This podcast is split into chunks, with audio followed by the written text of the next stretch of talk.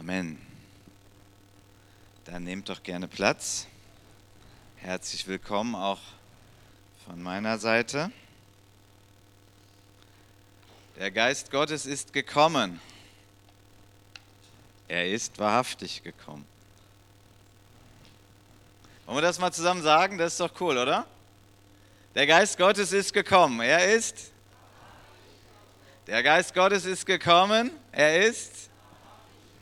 Und noch einmal, der Geist Gottes ist gekommen. Er ist wahrhaftig gekommen. Okay, das ist vielleicht etwas ungewohnt, aber wenn man sich mal den Plan Gottes so vor Augen führt, ähm, dann war ja nun wirklich die Auferstehung und die Himmelfahrt in gewissem Sinne nicht der Schlusspunkt, sondern das war eigentlich das Ausruf, äh, der Doppelpunkt, um dann zu sagen, und jetzt geht die Mission Gottes los und er kennt uns Menschen und er weiß, dass wir manchmal äh, eingeschüchtert sind, manchmal ängstlich, manchmal bequem. Und all diese Dinge überwindet der Geist Gottes in uns, damit seine Mission läuft.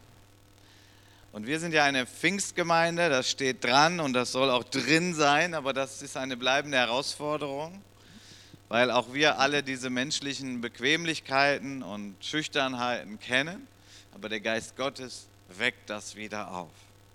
Jedes Mal, wenn ich das Willkommensseminar hier halte in unserer Gemeinde, das bieten wir ja regelmäßig an, auch im Rahmen der Taufvorbereitung, dann gibt es auch immer wieder diese Fragen, ja, was ist denn die Pfingstgemeinde?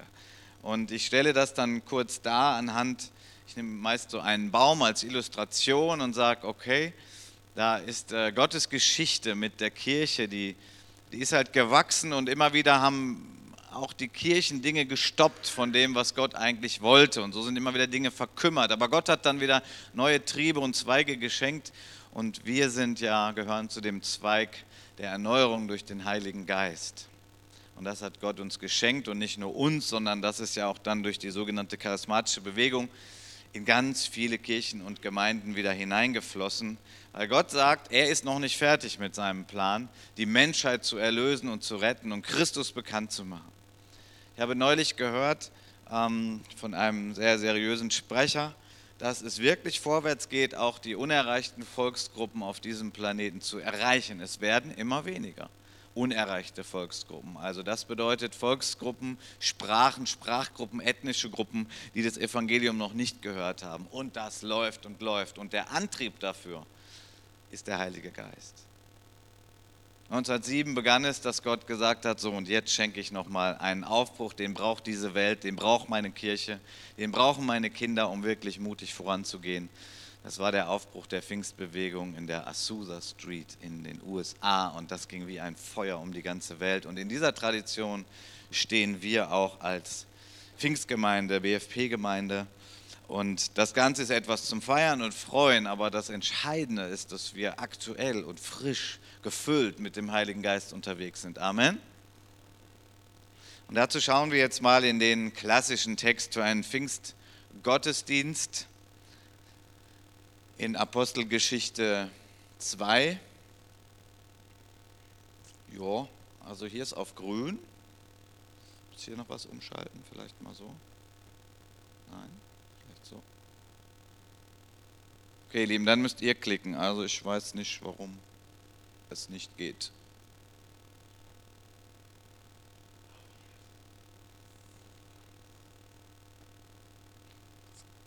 Aha, du hast gesalbte Hände, ich nicht. Komisch. Ach, es braucht fünf Sekunden. Slow Version, oder wie heißt es? Gut, Apostelgeschichte 2. Und zwar möchte ich an diesem heutigen Pfingsttag mit euch einige Verse lesen. Ich habe noch mal ein paar rausgenommen aus äh, Kapitel 2, aber wir machen jetzt etwas, was echt ungewohnt ist in unserer Gemeinde, was aber eigentlich eine gute Tradition ist und in vielen Gottesdiensten eine Lesung eines Bibeltextes. Und deswegen schnallt euch an, seid aufmerksam, ähm, könnt auch in eure Bibel, in eurem Smartphone schauen, aber nur wenn ihr jetzt gerade Bibel aufgeschlagen habt, sonst Smartphone beiseite. Das ist kostbares Wort Gottes. Apostelgeschichte 2, ab Vers 1. Das ist nach der Schlachterübersetzung. Und als der Tag der Pfingsten sich erfüllte, waren sie alle einmütig zusammen, die Jünger Jesu. Und es entstand plötzlich vom Himmel her ein Brausen wie von einem daherfahrenden gewaltigen Wind und erfüllte das ganze Haus, in dem sie saßen. Und es erschienen ihnen Zungen wie von Feuer, die sich zerteilten und sich auf jeden von ihnen setzten. Und sie wurden alle vom Heiligen Geist erfüllt und sie fingen an, in anderen Sprachen zu reden, wie der Geist es ihnen auszusprechen gab. Ah, fünf Sekunden, also ich habe schon gedrückt vor einiger Zeit. Ah, Vers 20. Ich glaube, das ist aber zu weit, genau. Vers 5. Es wohnten aber in Jerusalem Juden, gottesfürchtige Männer aus allen Heidenvölkern unter dem Himmel. Wieso hören wir sie dann in unserer eigenen Sprache, in der wir geboren wurden? Vers 11. Wir hören sie in unseren Sprachen die großen Taten Gottes verkünden. Vers 16. Dies ist es, was durch den Propheten Joel gesagt worden ist.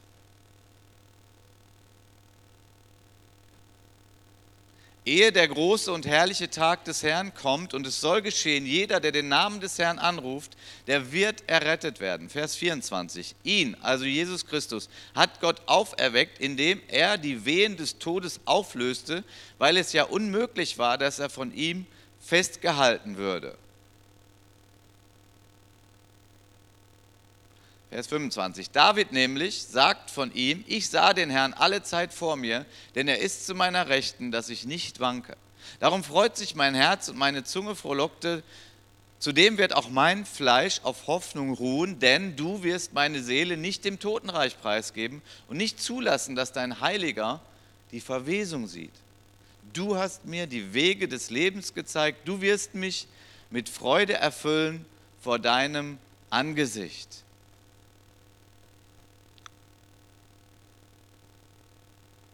Und nun ab Vers 33, nachdem er nun zur Rechten Gottes erhöht worden ist und die Verheißung des Heiligen Geistes empfangen hat vom Vater, hat er diesen ausgegossen, was ihr jetzt seht und hört. Denn nicht David ist in den Himmel aufgefahren, sondern er sagt selbst, der Herr sprach zu meinem Herrn, setze dich zu meiner Rechten, bis ich deine Feinde hinlege als Schemel für deine Füße. So soll nun das ganze Haus Israel mit Gewissheit erkennen, dass Gott ihn sowohl zum Herrn als auch zum Christus gemacht hat, eben diesen Jesus, den ihr gekreuzigt habt.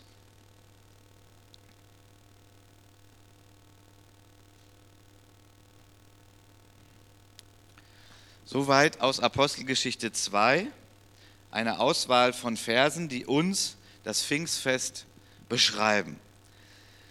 Ich wurde vor einigen Wochen gefragt von einem Vertreter einer evangelischen Kirche hier in Krefeld, ob ich nicht als Pastor der Pfingstgemeinde einen Text verfassen könnte, um Pfingsten zu erklären.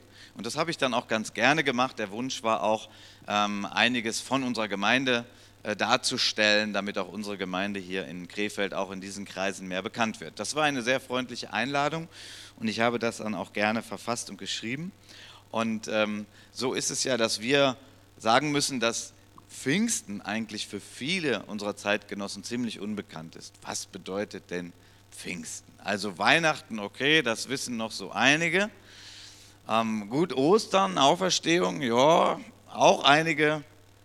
Aber so das ganze christliche Kulturgut in unserer Gesellschaft, ich denke mal so bei Pfingsten, dann hört es ziemlich auf. Also Pfingsten ist irgendwie ein verlängertes Wochenende, aber ansonsten, was soll das denn mit Pfingsten? Es ist eben das Kommen des Heiligen Geistes, so wie Christus es auch vorhergesagt hatte und ist ein ganz entscheidender Schlüssel. Ich würde gern mal reinfragen. Jesus hat ja gesagt, es ist gut, dass ich weggehe. Das hat er damals zu seinen Jüngern gesagt, die total traurig darüber waren, wie Jesus, unser, der Liebste unserer Seele, wie es mal im Hohen Lied heißt, du weggehen, das geht ja irgendwie gar nicht. Und er sagt, es ist gut, dass ich weggehe. Warum ist es, war es gut, dass Jesus wegging? Was war der Grund? Könnt ihr mir da mal helfen? Damit der Geist Gottes kommen konnte. Ja? So, das ist, wenn er sagt, ich gehe weg und das ist gut, dann ist das natürlich mal ganz, ganz eng zusammengerafft. Ja, es bedeutet eigentlich, dass ich weggehe. Damit hat Jesus mal eben ganz kurz gesagt, also ich werde verraten werden. Ich werde furchtbar leiden und gefoltert werden. Ich werde gekreuzigt werden. Ich werde beerdigt werden und ich werde auferstehen und ich werde in den Himmel fahren. Das ist alles, ich werde weggehen.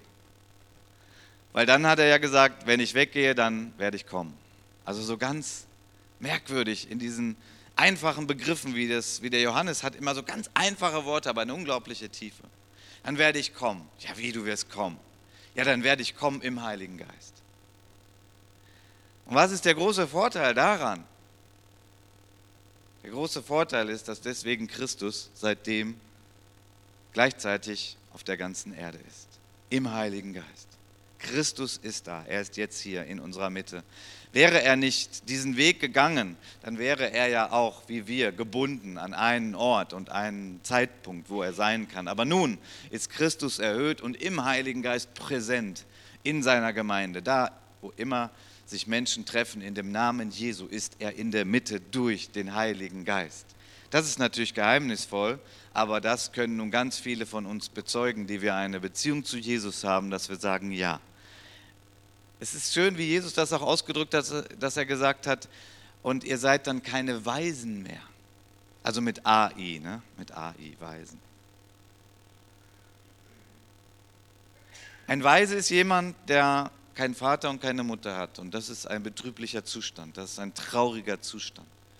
Ein Kind ohne Vater und Mutter, ein Waisenkind, ist ein sehr trauriger Zustand. Da fehlt Geborgenheit, da fehlt Sicherheit, da fehlt Bestätigung, Grundbedürfnisse von jedem Menschen. Jeder Mensch braucht Annahme, braucht Liebe, braucht Geborgenheit. Jeder Mensch braucht das. Wir brauchen nicht nur Essen und Trinken. Wir brauchen diese Dinge für unseren inneren Menschen, für unsere Seele. Und Jesus sagt, wenn mein Geist kommt, seid ihr keine Weisen mehr. Weil dann ist der Geist da und der Heilige Geist bewirkt unter anderem, dass uns die Gegenwart Gottes und auch die Gegenwart des Vaters geschenkt ist und dass unser inneres Wesen wird genährt davon, dass wir nicht mehr alleine sind. Ich hoffe, dass du diese Erfahrung schon machen durftest und wenn nicht, dann wünsche ich dir, dass du diese Erfahrung heute machst. Jesus hat gesagt, ich lasse euch nicht als Weisen zurück. Ich werde da sein im Geist und somit wird auch mein Vater da sein diese Erneuerungsbewegung, die Gott geschenkt hat, die Pfingstbewegung und dann auch die sogenannte charismatische Bewegung, die hat ganz oft zu solchen Zeugnissen geführt, dass Menschen gesagt haben, ja, ich war irgendwie schon Christ, ich wusste schon, dass Jesus Christus für mich am Kreuz gestorben ist, aber erst da, wo ich den Heiligen Geist in Fülle empfing, habe ich erlebt, dass Gott wirklich mein Vater ist. Eine ganz tiefe Erfahrung der Geborgenheit in Gott. Dieses Wissen, ich bin nicht definiert über meine Leistung, sondern ich bin definiert über wer ich bin, nämlich wie wir gerade auch gesungen haben, Töchter und Söhne Gottes. Das ist unsere Identität. Und das ist schwierig, wenn man sich das einreden muss per Kopf, dass man sagt, ja, das steht in der Bibel, dann muss es auch so sein und ich will es auch glauben. Nein, der Heilige Geist kommt und er gibt uns diese innere Gewissheit, diese Geborgenheit, dass wir nun definiert sind darüber, dass wir Kinder Gottes sind.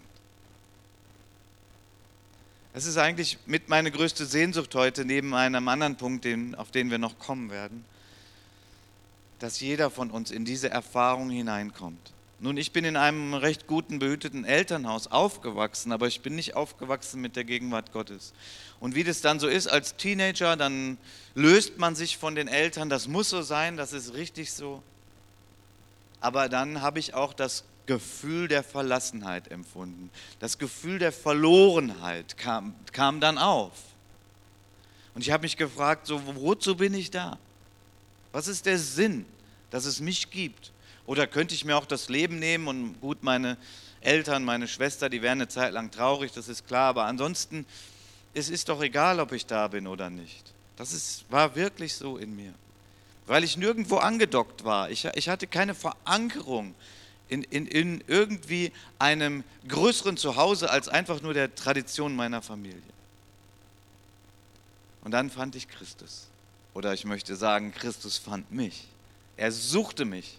Er suchte mich so verzweifelt, ja, wie jemand seinen letzten Groschen sucht, den er verloren hat, oder wie ein Hirte, der sein Schaf verloren hat, oder wie ein Vater, der seinen Sohn verloren hat, Alle Bibelleser wissen, dass ich gerade anspiele auf Lukas 15. Das ist die Leidenschaft Gottes, das ist das Herz Gottes. Gott möchte Menschen retten. Er möchte sie an sein Herz bringen. Er möchte sie umarmen. Und ihm ist vor gar nichts fies, wenn wir mal an den verlorenen Sohn denken. Wir Menschen denken oft, so kann ich nicht vor Gott erscheinen. In gewissem Sinne stimmt das. Aber wenn wir Christus finden und wenn wir uns von Christus ein neues Kleid geben lassen, seine Gerechtigkeit, dann dürfen wir in die Arme des Vaters laufen, dann dürfen wir uns von ihm umarmen lassen, dürfen wir auf seinem Schoß sitzen und dann dürfen wir zu, zu dem allmächtigen Gott, der Himmel und Erde gemacht hat, sagen, Papa. Ist das nicht großartig? Und ich weiß, dass es leider so viele Christen gibt, ernsthafte Christen, die sich redlich mühen, die vielleicht disziplinierter sind als ich, aber die nicht durchgedrungen sind in diese Wirklichkeit, dass Gott so ist. Jesus hat gesagt, aber lieber Vater, und aber ist das hebräische Wort, was wir übersetzen dürfen mit Papa, mit Papi, mit Vati. Und Paulus schreibt es im Galaterbrief, er schreibt es im Römerbrief und er sagt, wir als Christen, wir dürfen Gott Papa nennen.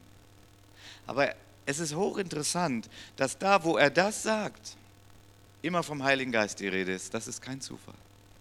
In diese Dimension dieser Nähe von Gott hineinzukommen, hat damit zu tun, dass wir Gott erlauben, dass uns erfüllt durch und durch mit seinem guten Heiligen Geist. Und das beinhaltet auch, dass wir ihm um Vergebung bitten für alles, was uns bewusst ist. Dass quasi wir erstmal gereinigt werden und Gott dann sagt, und jetzt ist Platz für meinen Geist. Ich weiß nicht, wo du heute stehst, ob da etwas ist, was dich hindert, das zu glauben. Vielleicht ist es dein Verstand. Vielleicht schämst du dich wegen etwas. Aber das ist mit ein Grund, warum wir diesen ganzen Text gelesen haben von Jesus Christus. Wir sagen, Jesus Christus ist der Retter. Und ich möchte dich fragen, und wovon? Hat Christus dich gerettet? Ich hoffe ja. Sonst lass es heute der Tag deiner Rettung sein. Aber wovon hat er dich eigentlich gerettet? Wovon hat er dich gerettet? Ich denke mal, die, wenn wir jetzt eine Umfrage machen würden, die Hauptantwort wäre von Schuld. Amen? Das ist richtig, natürlich. Schuld. Schuldig vor Gott. Durch Übertretung seiner Gebote, durch Lügen, durch Betrügen, durch Begehren von einem Partner, mit dem man nicht verheiratet ist und so weiter und so weiter. Gott nicht geehrt und so weiter und so weiter. Das ist wahr. Christus hat unsere Schuld bezahlt und unser Konto ist ausgeglichen und wir dürfen zu Gott und wir haben keine Schulden mehr vor Gott. Amen. Aber Christus der Retter ist mehr. Christus hat uns befreit von jeder Angst. Angst.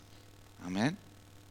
Das ist in unserer Kultur vielleicht nicht so stark, aber doch manche, die vielleicht schwer erkrankt sind, psychisch erkrankt sind oder in Drogenabhängigkeiten kommen oder so, die kommen in diese Dimension und wissen, boah, ich habe echt Angst. Ich habe Angst. Jeder Mensch kennt Angst, aber es gibt auch Angststörungen, die sind massiver. Christus ist gekommen, uns auch von Angst zu befreien. Ich weiß, dass viele in unserer Gesellschaft diese übernatürliche Welt verdrängen. Und wenn man vom Teufel oder von Dämonen redet, dann sagen sie, du bist Mittelalter. Nur ich möchte mal sagen, es gibt Menschen, die haben hier schlimme Erfahrungen gemacht. Denen brauchst, mit denen brauchst du nicht mehr diskutieren. Die wissen, dass es diese Dimension gibt. Und diese Dimension gibt es. Fahr mal nach Afrika, da ist das alles gar keine Frage. Und in anderen Kulturen. Bei uns ist das durch die sogenannte Aufklärung, die übrigens viel Gutes hatte, das dürfen wir nicht alles in die Tonne kloppen. Da die Aufklärung, Menschenrechte, da war viel Gutes drin. Die Wissenschaft, die Forschung, da ist sehr viel Gutes drin. Aber leider hat man es auch ein bisschen übertrieben und vieles äh, weggeschmissen, wo man denkt, naja gut, weil wir das nicht wissenschaftlich beweisen können, gibt es das nicht. Aber das ist Blödsinn. Es gibt eine Menge, was man wissenschaftlich nicht beweisen kann mit irgendwelchen Experimenten, ob jetzt Schwerkraft ist oder nicht. Da gibt es eine Menge und zwar im Leben von jedem Menschen und sogar von jedem Atheisten. Wieso verliebt man sich denn in einen anderen Menschen? Was ist das denn? Kannst du mir das beweisen? Es gibt doch eine ganze Menge Dimensionen in unserem Leben, die wir nicht wissenschaftlich beweisen wollen und auch nicht müssen und die trotzdem ganz real ist. So ist auch die finstere Welt ganz real. Ja, es gibt den Teufel und es gibt Dämonen. Und sie machen Leuten das Leben schwer. Und Christus ist gekommen, uns davon zu befreien und uns alle Angst zu nehmen und zu sagen, ihr habt nicht den Geist empfangen der Angst, sondern der Liebe und der Kraft und der Besonnenheit. Das ist der Heilige Geist. Auch das möchte ich heute deutlich sagen, wenn hier heute jemand ist, der sagt, aber ich habe solche Ängste. Ich habe Albträume. Ich kann nachts nicht gut schlafen. Ich sehe hässliche Fratzen.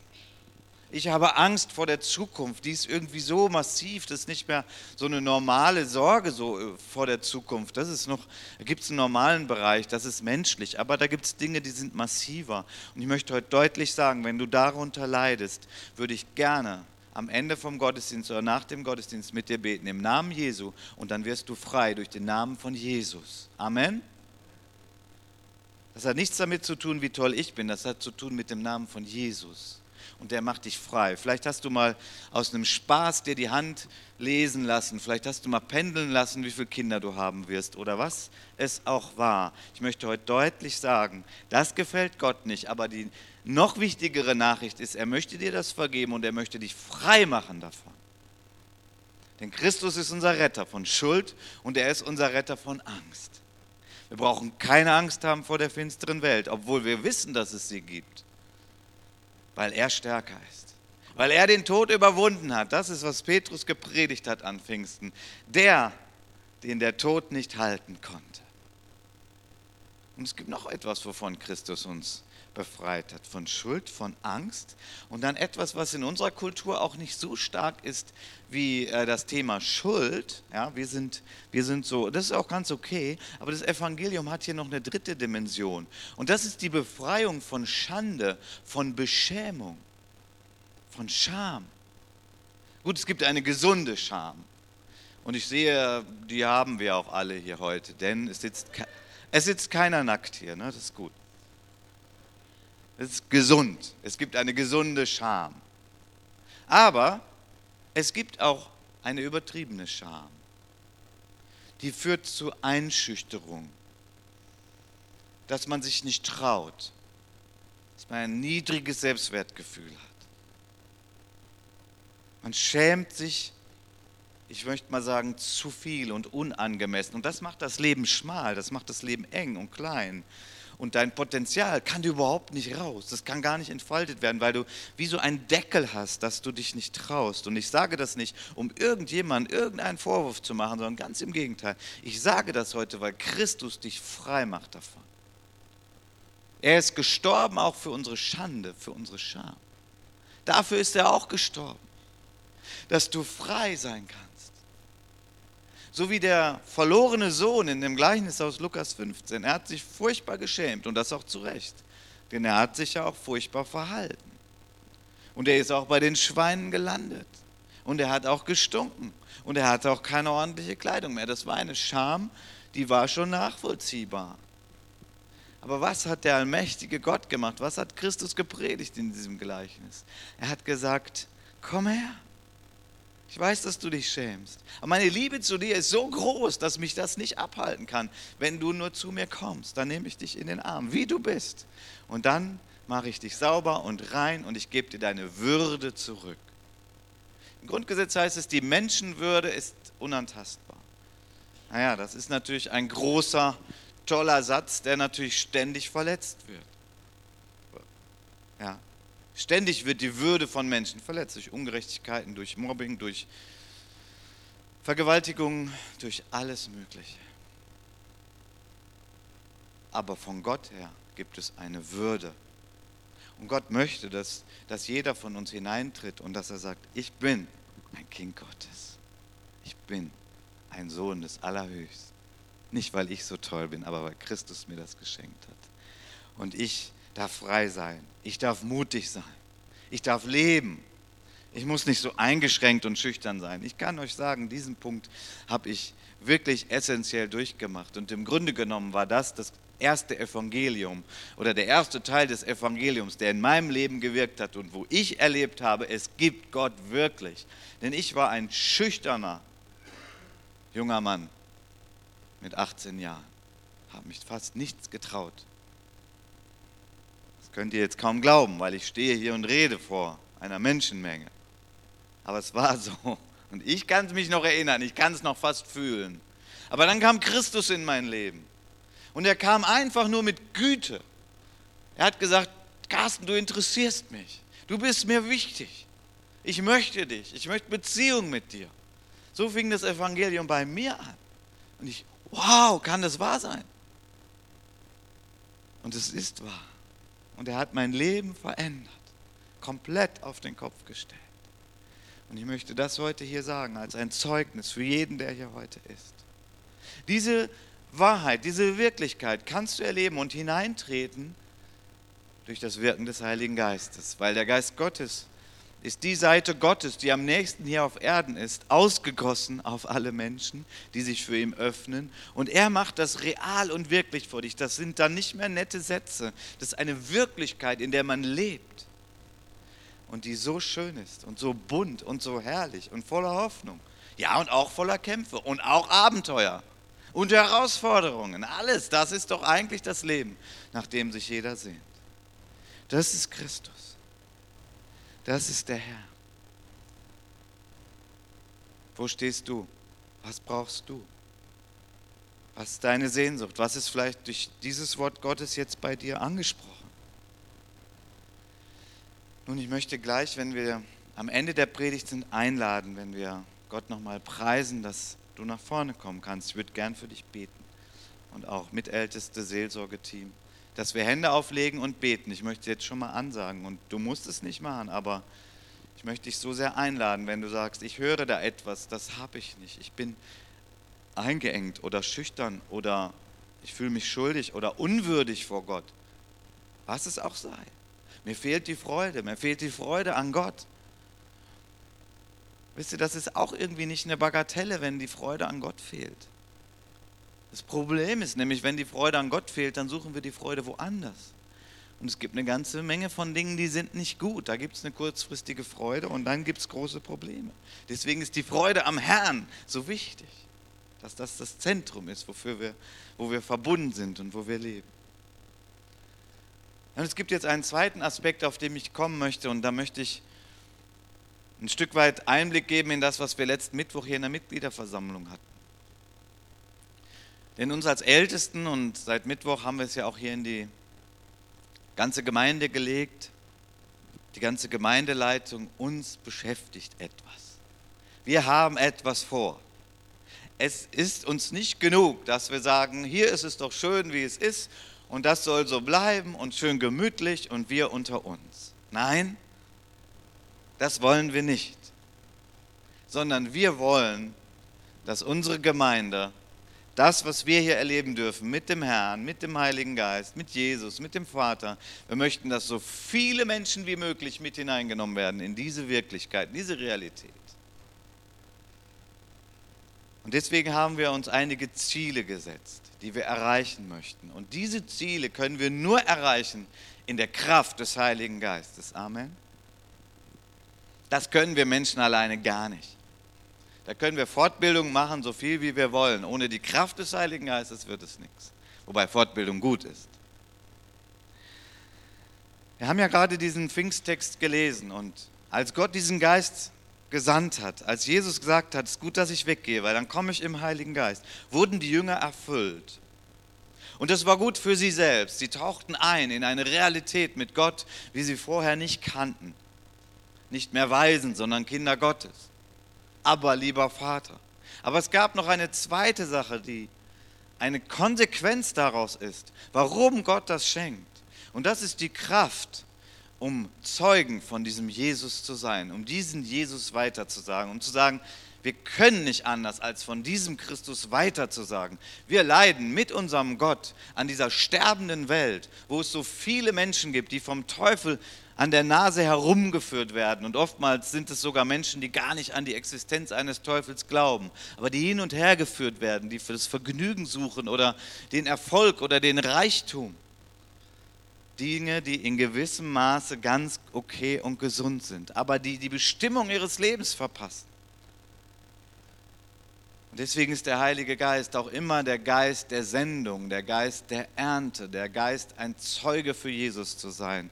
Und ich oute mich, ich brauche die Kraft des Heiligen Geistes, um mutiger Zeuge für Jesus zu sein. Gibt es noch jemanden, der sagt, ich brauche die Kraft des Heiligen Geistes? Ich erlebe das zum Beispiel, wenn ich in das Sportstudio gehe, wo ich ja, meinen mein, mein Sport treibe und ich habe mir extra hier unsere Jugend, die hat ja so tolle äh, T-Shirts im Angebot mit dem Logo, aber die haben auch T-Shirts, da steht drauf, Jesus is my Savior. Das gibt es auch im Angebot da. Und ich habe gedacht, das ist cool, das gefällt mir. Habe ich mir ein so ein T-Shirt da bestellt, habe ich gedacht, das werde ich im Sportstudio tragen. Jesus is my Savior. Und wisst ihr was, als ich das hatte, ich habe mich gefreut, habe ich es angezogen und ich merkte, ich, okay, und wenn ich dann jetzt so ins Sportstudio gehe, ich meine, das ist ja anders als in der Gemeinde. Zu sagen, Jesus ist mein Savior in der Gemeinde, dann kriegst du ja, Amen. Aber wenn du ins Sportstudio gehst, wo ganz viele Menschen sind, die gar nicht an Jesus glauben, merkst du, oh, das fühlt sich aber anders an. Äh, will ich das wirklich machen? Wie werden die mich angucken? Was werden die sagen? Was werden die über mich denken? Hm? So bis gerade war ich ja noch hier einer von ihnen und ja, sogar, ich hing sogar aus an der Pinnwand, weil ich bei diesem Abnehmkurs mitgemacht habe und weil man hinterher Zeugnis geben konnte von dem Abnehmkurs. Ob man bereit wäre, so einen kleinen Bericht zu schreiben und so. Und ich habe gesagt, mache ich, okay. Und dann habe ich den Bericht abgegeben und dann sagte die Trainerin, okay, wenn du möchtest, dann machen wir da jetzt noch ein Foto von dir und den Text und dann hängen wir das aus. Ich dachte, okay. Also hing, weiß ich nicht, ein halbes Jahr oder länger hing, hing ich da an der Pinnwand. Carsten Buck, 55 Jahre, gut, mittlerweile bin ich 56. Und irgendwie mein kleines Zeugnis über Abnehmen. So. Und da habe ich gemerkt, ja, das ist ja cool, das ist ja, was viele da auch machen wollen und anstreben wollen. Da bin ich da irgendwie so ein Vorbild für. Okay, finde ich cool. Jesus is my Savior. Okay, jetzt zeige ich mal eine andere Seite. Und da weiß man, das finden nicht alle cool. Aber ich habe es gemacht. Jesus my Savior. Ich kann jetzt nicht sagen, da haben sich jetzt schon 100 bekehrt. Leider noch nicht. Aber ich merke, das ist gut und der Geist Gottes gibt mir den Mut und ich, ich, ich wünsche mir immer Gelegenheiten, dass ich auch ins Gespräch komme. Also es gibt schon eine Reihe, die wissen, dass ich Pastor bin. Ist ja so die Frage, was machst du beruflich? Ja, ich bin Pastor. Dann gucken die irritiert, haben die gar nicht mit gerechnet. Und ähm, so baue ich Beziehungen auf zu manchen und ich wünsche mir sehnlichst, dass ich einige vom Sportstudio hier sehen werde, dass ich einige vom Sportstudio hier taufen kann, dass die gerettet werden. Das ist mein Herzensschrei.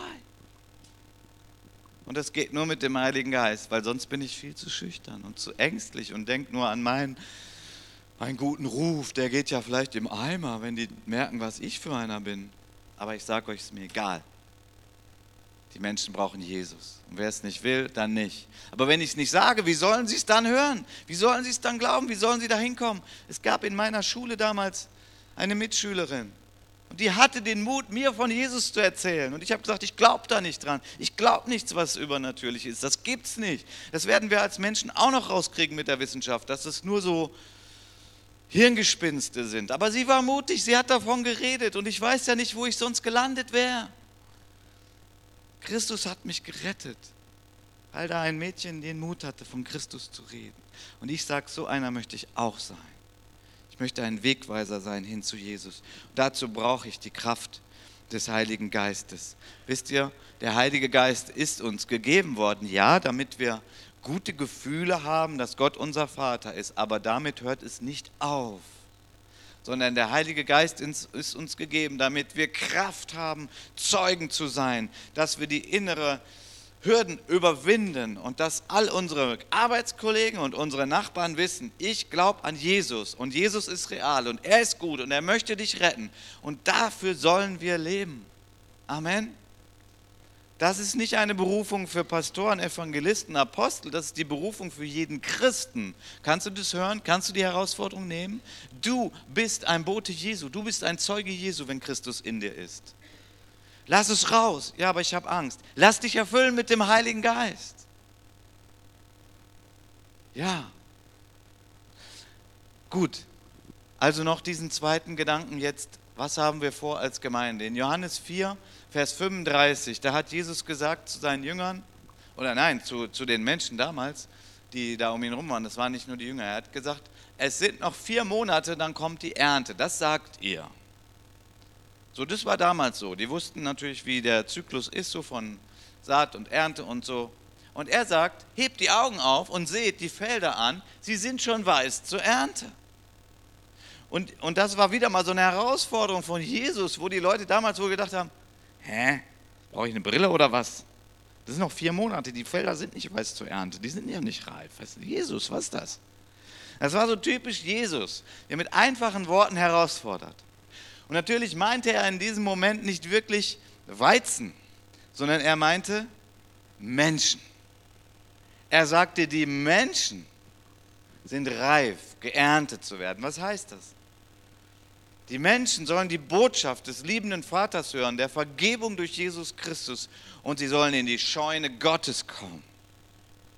Sie sollen gerettet werden. Sie sollen in ihr Zuhause kommen. Willkommen zu Hause. Die Sehnsucht von jedem Menschen, übrigens auch von heute, dem sogenannten postmodernen Menschen, der mit vielen Dingen nichts mehr zu tun haben will, was für uns früher eigentlich normal war. Aber diese Sehnsucht nach einem Zuhause, die hat jeder Mensch. Und dann in Matthäus 10, äh 9 hat Jesus gesagt, in Vers 36 bis 38. Als er aber die Volksmenge sah, empfand er Mitleid mit ihnen, weil sie ermattet und vernachlässigt waren, wie Schafe, die keinen Hirten haben.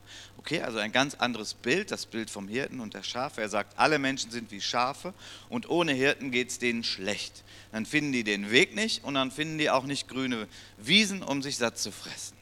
Das ist das Problem des Menschen in diesem Bild. Dann sagt er zu seinen Jüngern direkt im Anschluss, die Ernte ist groß. Aha, nochmal, die Felder sind reif, die Ernte ist groß. Und dann sagt er, aber es sind wenige Arbeiter. Okay, das Grundproblem eines jeden Pastors und einer Gemeindeleitung, wir brauchen Mitarbeiter.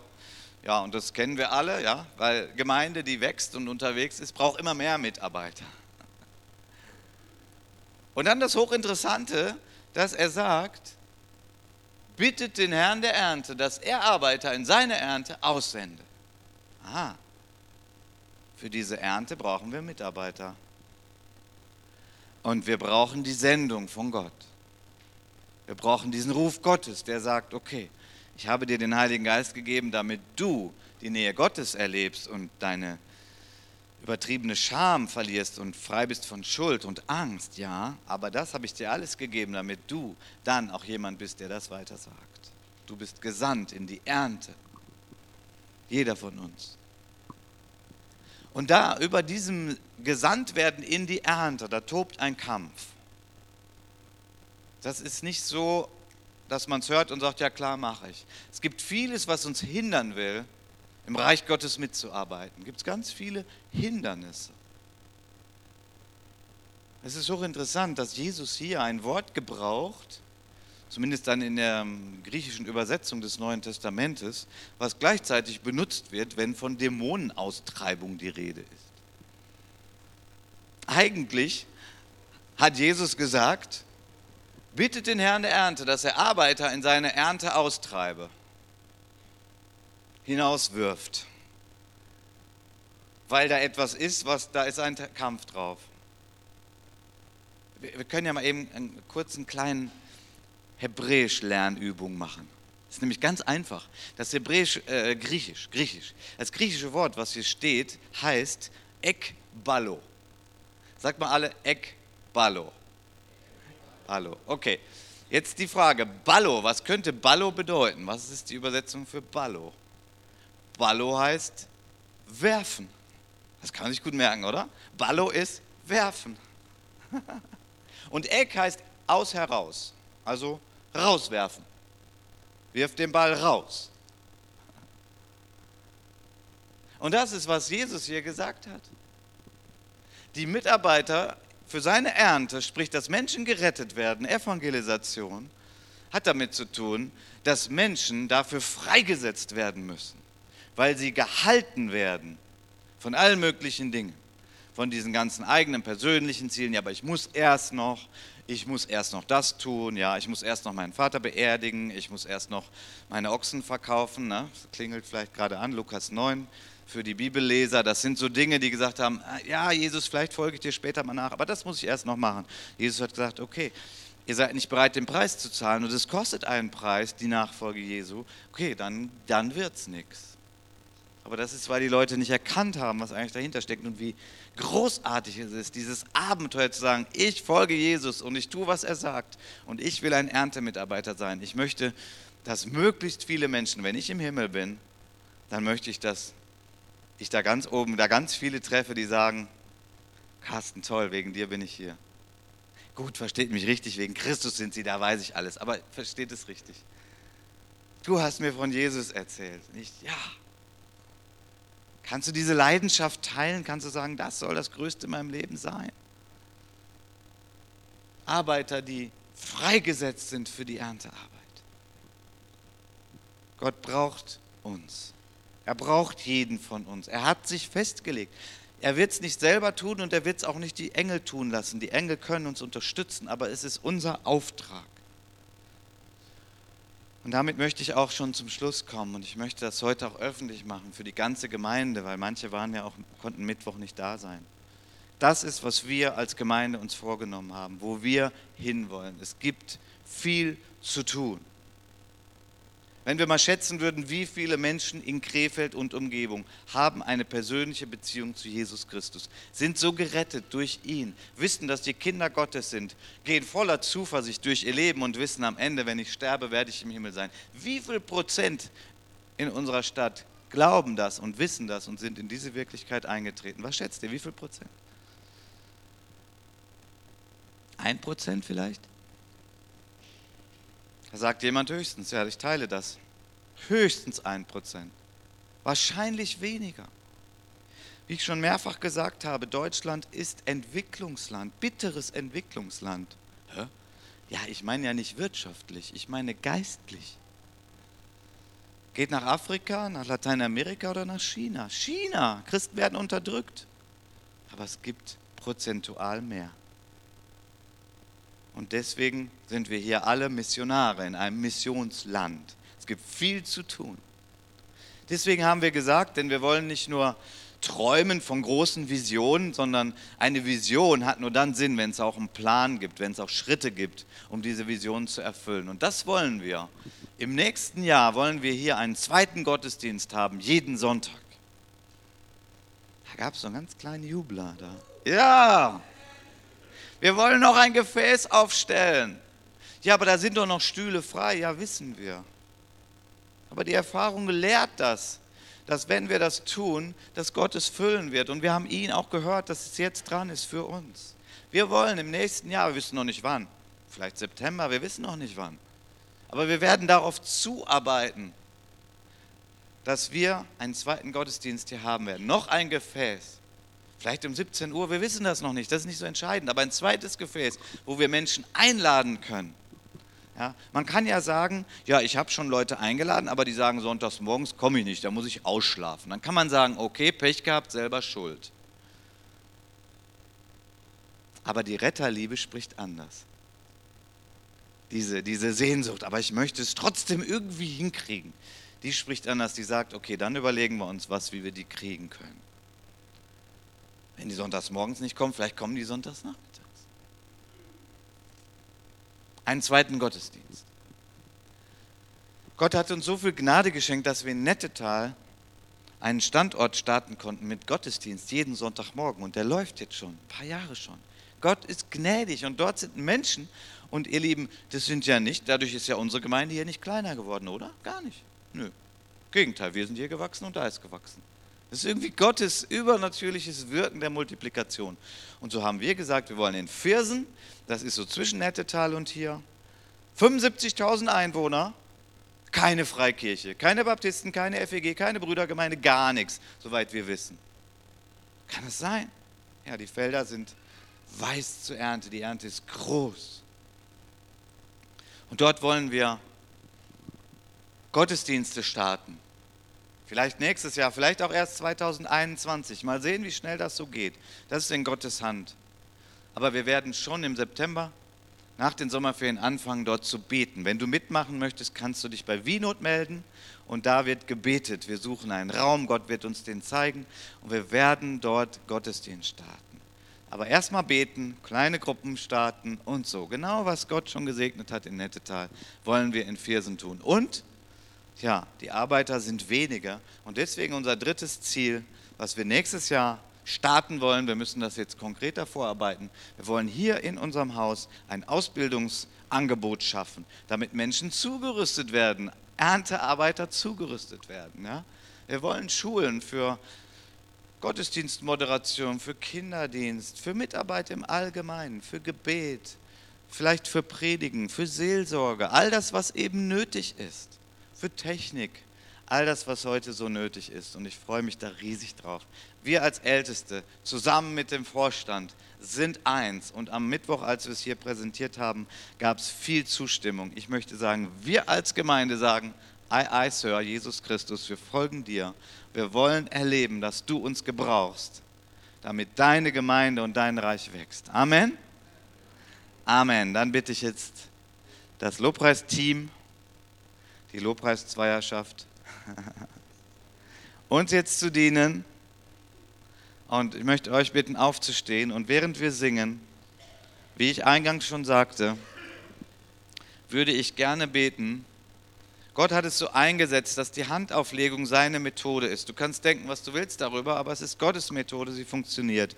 Und ich würde gerne, dass heute dieser Tag für dich ein Tag ist, dein Pfingsten ist, wo du die Fülle des Heiligen Geistes erlebst, vielleicht Gaben freigesetzt werden, wo deine Retterliebe so richtig explodiert in dir, wo du frei wirst von Angst, von Schande und von Schuld. Von daher die Einladung, schon während wir jetzt singen, kommt einfach schnell nach vorne und wir wollen für euch beten, segnen, Hände auflegen. Es ist eure Entscheidung, es ist alles freiwillig. Ich würde mich sehr freuen, wenn ihr einfach jetzt nach vorne kommt und lasst uns alle jetzt Jesus ehren und anbeten, der seinen Geist gesandt hat. Amen.